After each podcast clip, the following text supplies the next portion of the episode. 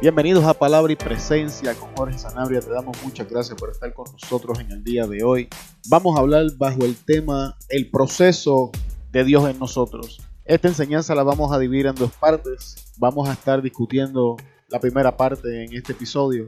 Y esta primera parte es la visión de Dios y la explicación del proceso. Vamos a estar hablando de cómo Dios nos ve y el porqué del proceso en nuestras vidas.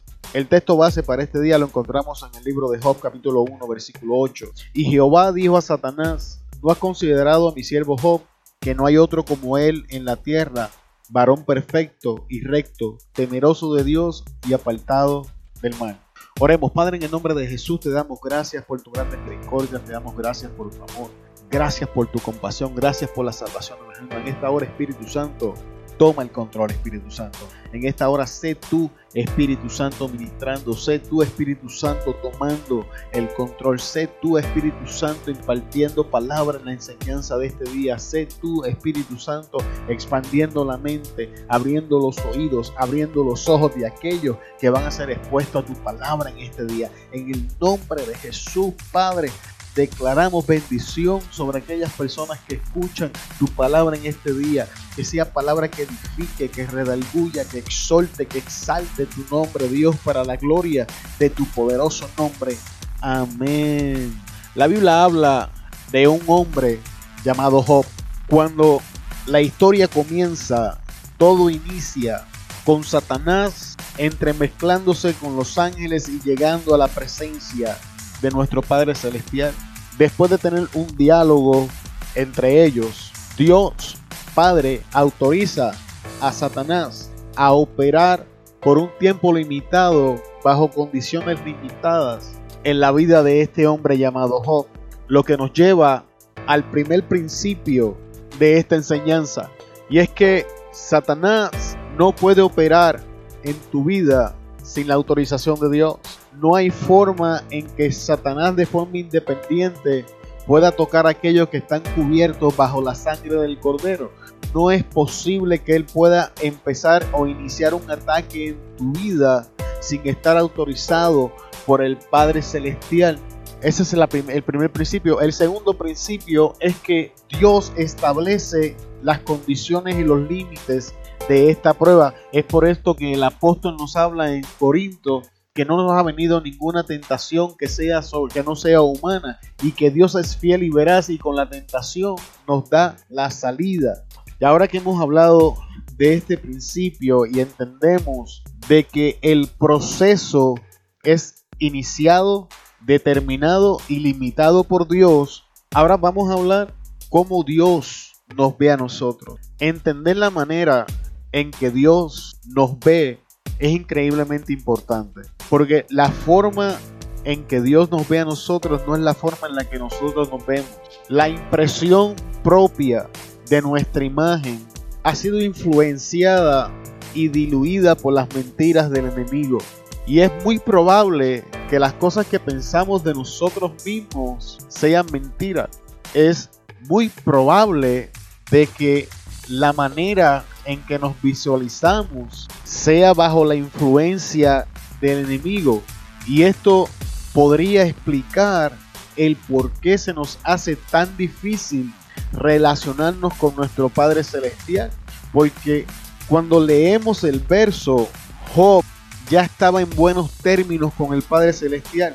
Job es descrito por Dios como perfecto, recto, temeroso y apartado del mal. Vemos este principio aplicado en Jesús. En Mateo 3:17, cuando Jesús está saliendo del bautismo, que Juan el Bautista lo está bautizando, dice la Biblia, y hubo una voz de los cielos que decía, este es mi hijo amado en quien tengo complacencia. Y hay algo que tienes que entender. Para este punto de la historia, Jesús no ha hecho ni un solo milagro. Jesús no ha hecho ni una sola obra. Jesús no ha hecho absolutamente nada y Dios estipula y declara, establece que Él estaba contento, tenía contentamiento con su hijo. Lo primero que tienes que entender es que Dios no está furioso contigo. Dios no te quiere destruir, Dios no te quiere castigar, Dios no quiere acabar con tu vida. Dios no está enojado contigo, todo lo contrario. En medio de todo lo que hacemos, la Biblia enseña que Dios tiene contentamiento con nosotros porque estamos injertados en Jesús. Por tanto, todos los beneficios de Cristo son extendidos hasta nosotros. En, en Mateo 17:5, Marcos 9:7, Lucas 9:35 y aún Pedro en su segunda epístola, capítulo 1, verso 17, todos incluyen este evento. Mientras él aún hablaba, una nube de luz los cubrió y he aquí una voz desde la nube que decía, este es mi Hijo amado en quien tengo complacencia, a él oír. Jesús sube al monte con un grupo selecto y entonces es transformado en su gloria celestial y aparece Elías, aparece Moisés, los discípulos, los discípulos van en pánico, Pedro hace preguntas y entonces mientras están hablando se escucha una voz del cielo diciendo las mismas palabras. Este es mi Hijo amado en quien tengo complacencia. Y todavía le dice a los discípulos, a él oír. E, esto es importante. Tienes que entender que Dios no está furioso contigo. En nuestra lucha, en nuestra batalla, Dios hace diferencia entre quién somos nosotros en Cristo y lo que es nuestro pecado.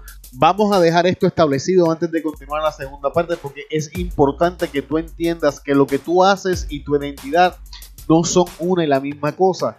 El sistema en este mundo, el sistema ha influenciado a las personas de tal manera que cuando tú le preguntas a una persona quién eres, lo primero que te presenta es su título. Yo soy el licenciado tal o cual, yo soy el doctor tal o cual, yo soy el abogado, yo soy el mecánico, yo soy esto. Y no es eso lo que estamos preguntando, estoy preguntando quién eres, cuál es tu identidad, cuál es tu nombre, no me interesa tu título. Pero en la sociedad moderna, en la sociedad en la que estamos viviendo, identidad viene acompañada de un título porque han asociado, han, han entrelazado quién soy con lo que yo hago.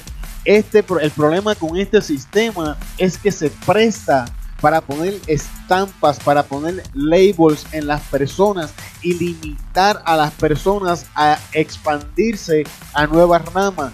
Por ejemplo, se escucha muy bien cuando es el abogado, es el químico, es el juez, es el doctor, es el mecánico, pero ¿qué sucede cuando el título es el drogadicto, la prostituta, el alcohólico, el deambulante, el borracho? Ya, ya los títulos no se escuchan muy bien.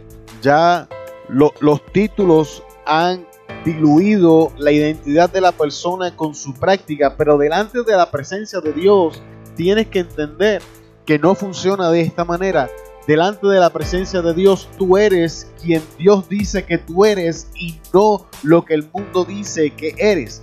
Es importante entender que lo que Dios dice de nosotros, esa es la verdad y es muy posible que hemos estado creyendo una mentira del enemigo por tanto tiempo que la hemos aceptado y se ha convertido en la veracidad en la que vivimos y ha puesto limitaciones, ha impactado los cambios que podemos hacer, ha transformado lo que es nuestra identidad. Cuando Dios te ve, Dios te ve como hijo. Aquellos que estamos en Cristo hemos sido adoptados. Aquellos que estamos en Cristo hemos sido injertados de olivo silvestre al olivo santo. Y tienes que entender esto porque si no comienzas a verte como Dios te ve y a aceptar que la verdad es lo que Dios dice de ti, vas a permanecer bajo la merced del enemigo de tu alma, bajo el yugo de esclavitud de una mentira, porque has sido engañado, has estado operando en un engaño. Por eso cada vez que intentas el inicio de cambio, quedas estancado porque estás operando en una mentira o en una media verdad. Y lo primero que debemos hacer es entender cómo Dios nos ve, qué dice Dios de nosotros, cuál es la identidad de nosotros en Dios y no cuál es la identidad que nosotros pensamos, que otros piensan o que el mundo dice, sino lo que bíblicamente está establecido para todos los que estamos en Cristo Jesús, porque esa es tu verdadera identidad. Esa es la identidad que te va a posicionar en el lugar de poder, que te va a abrir las puertas para comenzar el cambio que estás buscando en tu vida. Otro beneficio de comenzar a verte como Dios te ve es que vas a comenzar a ver a Dios de una manera distinta. Ya no vas a ver al Dios distante, no vas a ver al Dios furioso, no vas a ver, no vas a ver al Dios que te quiere juzgar, no vas a enfrentar los retos de la vida con una mentalidad negativa porque piensas que son la consecuencia de tal o cual cosa, sino que las comienzas a ver por lo que son procesos. Los procesos vienen en distintas ramas. Los procesos están diseñados para trabajar distintas áreas de nuestra vida. El primer proceso en la vida de Job fue económico. Dice Job capítulo 1, versos 14 al 17, que en el mismo día Job pierde todo su ganado y en cada incidente sobrevivía una persona para llevarle las noticias a Job. Hay algo que, tiene, que, que me gustaría establecer. En el tiempo de Job, las riquezas de un hombre eran establecidas por las posesiones o las cabezas de ganado que éste tenía. Porque en el tiempo de Job no había moneda económica, no había, no había dinero. Así que las posesiones de un hombre determinaban cuál era su riqueza. Lo primero que hizo el diablo fue quitarle la influencia económica a Job. Hay procesos en nuestra vida donde el enemigo se va a encargar de atacar nuestra economía. Y Dios permite estos procesos porque estos procesos van a revelar dónde está puesta nuestra fe. Cuando tú lees la historia, Job declara, Jehová dio, Jehová quitó, sea el nombre de Jehová bendito. Lo que significa que Job tenía su fe fundamentada en el Padre y no en los bienes que poseía. Otra área donde vamos a ser procesados es la emocional. En Job 1, versos 18 al 19, Job perdió a todos sus hijos en un solo día. Y de igual manera sobrevive una sola persona para llevarle las noticias. La pérdida de los hijos en, en, la vida de Job simboliza la pérdida de un familiar o de una relación increíblemente importante en nuestra vida. Aunque no nos demos cuenta, aunque esto acontezca sin nosotros notarlo, es posible de que nosotros nos estemos apoyando más en las personas que en Dios, que hablemos más de nuestros asuntos con las personas que con Dios, que escuchemos más el consejo de las personas que con Dios.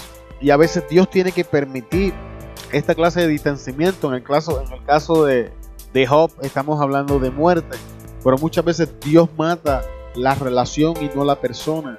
Dios la elimina por las razones que sean.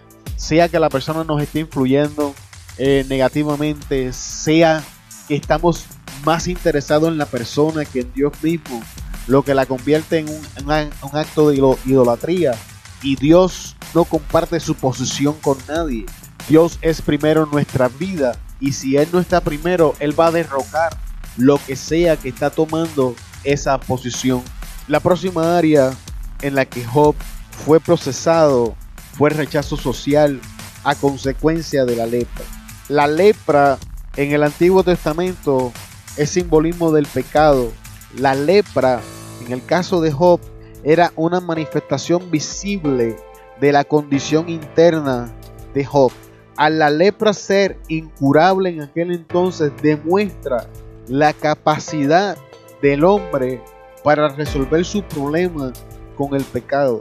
La lepra es la práctica pecaminosa, el hábito pecaminoso. Y el proceso es lo que va a revelar claramente esta práctica ante nuestros ojos. Bíblicamente, no puedes tomar responsabilidad de las cosas donde estás en tu estado de inocencia Dios tiene que traer estas cosas a conciencia para entonces iniciar el proceso que te va a llevar a la liberación, sanidad y restauración de esta práctica pecaminosa en tu vida. Si tú no creas conciencia de esto, no puedes tomar responsabilidad. Si no tomas responsabilidad, no hay cambio. Para iniciar el cambio, tienes que estar consciente de que tienes un problema. Y número dos, tienes que tomar responsabilidad del problema y no hacer un intento de transmitir este problema, de justificar el problema, sino tomar responsabilidad total del problema para entonces iniciar el camino que te va a llevar a la sanidad y a la restauración de este problema. Si el proceso no llega, esto queda escondido. Y si esto queda escondido, va a continuar influenciando nuestra vida, manteniéndonos esclavizados a este yugo, a esta práctica, a este hábito que no sabemos por qué no podemos dejar. Muchas veces el hábito o tal práctica es sencillamente la exposición física de una raíz, es el follaje de algo que está más profundamente escondido. Y entonces tenemos que orar para que Dios nos muestre la raíz y para que la luz de Dios entre y disipando las tinieblas podemos ver con claridad para así poder tomar responsabilidad y comenzar el camino a la sanidad. En Job 42, 10 al 11 vemos que cuando Job fue sanado de su lepra, sus familiares comienzan a acercarse a él nuevamente. Vienen con regalos, de hecho, y lo abrazan lloran y se alegran de su sanidad. Esta acción tipifica de las personas que se alejan de nuestra vida como consecuencia de nuestro hábito, de nuestra práctica pecaminosa.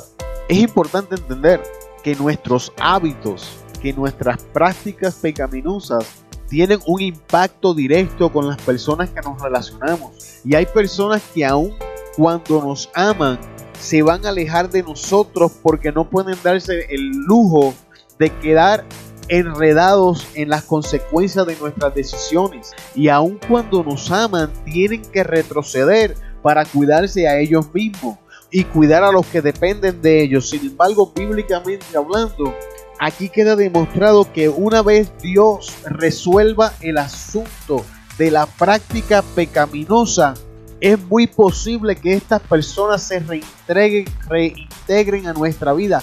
No solamente que regresen a nuestra vida, sino que vengan acompañadas con regalos, con dones, sino que vengan acompañadas de una influencia positiva en nuestra vida, que vengan acompañadas de un soporte moral, emocional y espiritual a nuestra vida. Posiblemente estas personas estaban restringiendo de nuestra vida por nuestra práctica y una vez esto desaparece, estas personas se van a alegrar con nosotros, van a llorar con nosotros, van a volver a unirse en lo que va a ser nuestro caminar, es lo que enseña la Biblia. Y la parte más difícil de todo este proceso es el incomprendido o malinterpretado.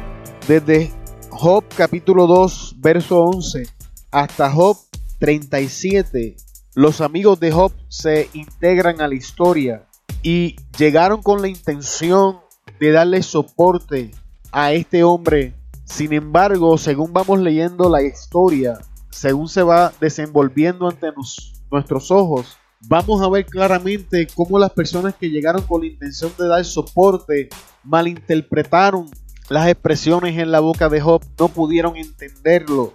Y siendo incomprendido y malinterpretado, comenzaron a declarar juicio sobre Job. Al no poder comprender la causa del proceso, aun cuando llegaron con buenas intenciones, sus palabras terminaron siendo de juicio.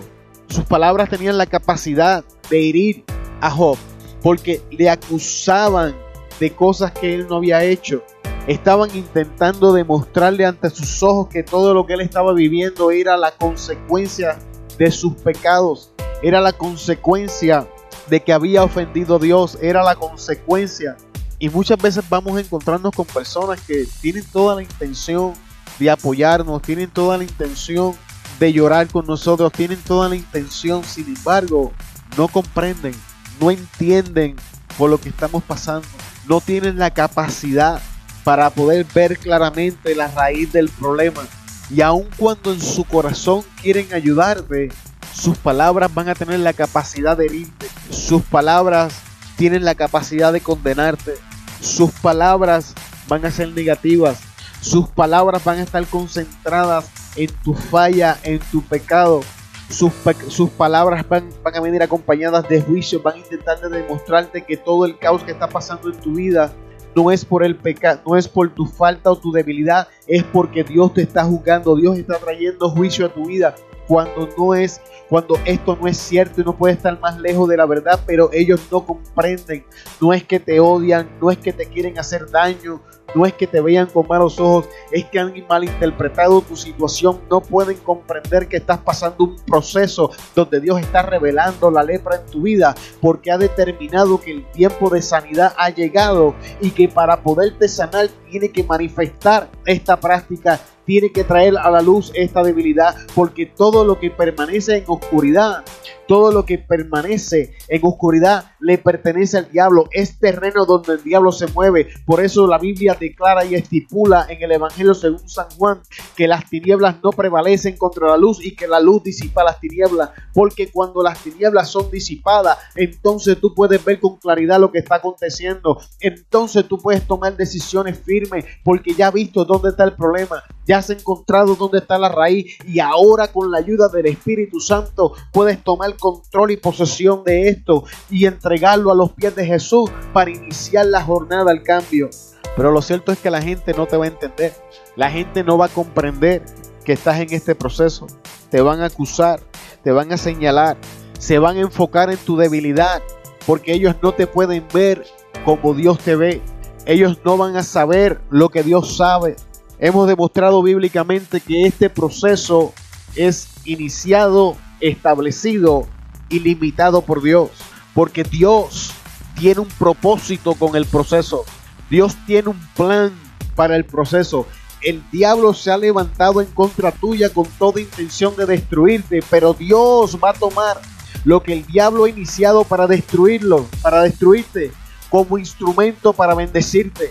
Lo que han iniciado para hacerte caer, Dios lo va a usar para levantarte. Lo que han iniciado para destruirte, Dios lo va a utilizar para fortalecerte. Lo que han iniciado para quitarte, Dios lo va a utilizar para añadirte. No es el final del camino, es el inicio de algo nuevo. No es el final de la jornada, es solamente una parada en el camino. Nota que mientras Job estuvo en este proceso, estuvo sentado mientras Job estuvo en el proceso, no estaba avanzando, estaba sentado y sentado aunque muchas veces habla de descanso, en este caso habla de hacer un alto, habla de ponerle un punto a lo que estamos haciendo para concentrarnos en lo que está aconteciendo. Job estuvo sentado durante todo el proceso. No vas a ver avance. Aparentemente no va a estar aconteciendo nada.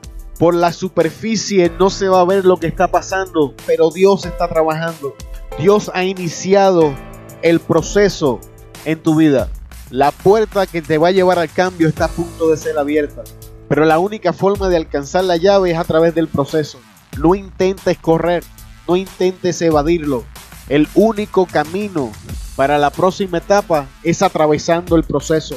Entra el proceso con Dios, siéntate en el proceso con Dios y deja que Dios te procese.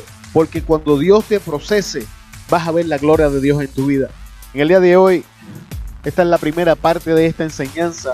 Espero que esta enseñanza haya traído claridad en tu vida en cuanto a las áreas en que puede ser o está siendo procesado. De que esta enseñanza haya traído claridad de que el proceso en tu vida no es porque Dios te está juzgando, no es porque Dios está trayendo juicio, es porque Dios tiene una intención de hacer uso de este proceso para llevarte al próximo nivel de hacer uso de este proceso para hacer cosas que te vamos a estar enseñando en el próximo episodio. De que Dios no te ve en la misma forma en que tú te ves. Que esta enseñanza haya aclarado que Dios no está furioso contigo, sino que Dios tiene contentamiento, Dios está contento contigo. La sangre de Jesús te cubre y por lo tanto ninguna condenación hay para los que están en Cristo Jesús y caminan en el Espíritu. Que esta primera enseñanza haya traído claridad en que tu identidad en Dios no depende de tus acciones, que quien tú eres, quien tú piensas que eres, no es quien Dios ha creado para ser, que el yo que tú conoces no es el yo que Dios quiere establecer en tu vida. Espero que esta enseñanza cambie la manera en que estás entrando en tu proceso, cambie tu perspectiva y traiga una visión más clara de quién está el control, de quién tú eres y de cómo Dios te ve. Te bendigo en este día en el nombre de Jesús y te veo en el próximo capítulo. Amén.